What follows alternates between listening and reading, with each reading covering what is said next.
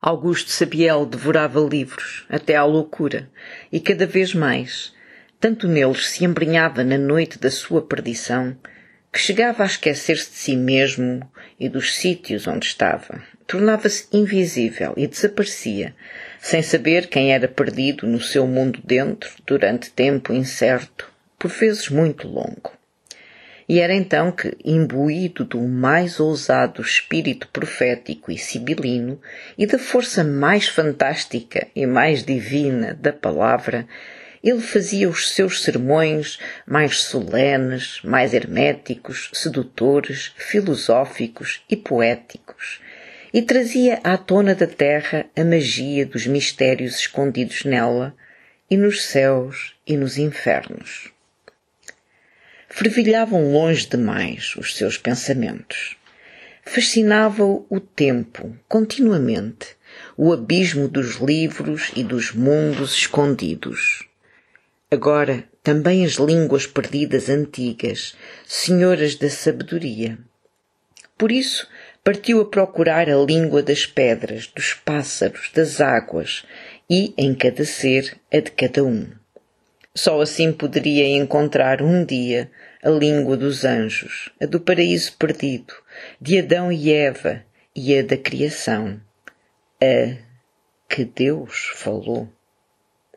Antes de partir, porém, ensinou com muito esmero a sua arte sagrada dos limites a Custódio, seu irmão, a quem a deixou frágeis folhas de árvore, de tons outonais cada vez mais. Passado o verão, vamos caindo lentos, adejando ao vento, até que o último enigmático voltejo nos abre a porta do chão de água onde entramos, somando os anos.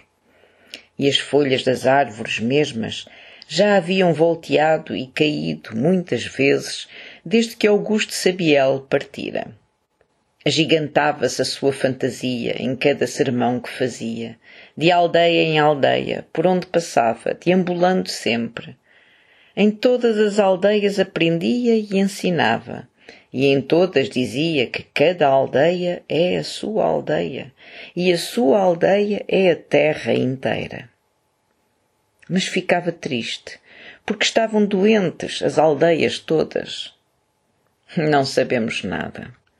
Afinal, Augusto Sabiel, que partira há muito tempo, anda à procura das línguas perdidas, porque busca a eternidade. E ele já sabe que, ao contrário do que parece, a eternidade existe e é fácil de entender e de encontrar. Basta invertermos o sentido da seta do tempo, porque a eternidade só existe às arrecuas. Como ela, também nós podemos ser eternos, se quisermos. Basta olharmos para o passado, paradoxalmente, a partir do fim da nossa eternidade, a qual começa andando para trás a partir do exato ponto onde acaba, que é o lugar onde agora estamos. Na verdade, nós só somos o que somos porque desde antes de nós vimos e nunca mais seremos o que somos, quando para depois de nós houvermos ido. Descobriu ele, Augusto Sapiel, esta verdade, sentado na margem do rio, com os pés na água, no dia em que inventou o princípio do ciclo da água invertido, e sentiu que a corrente começou a fluir para a nascente. E foi assim que Augusto Sabiel descobriu que, ao contrário do que parece, a eternidade também corre para Jusante.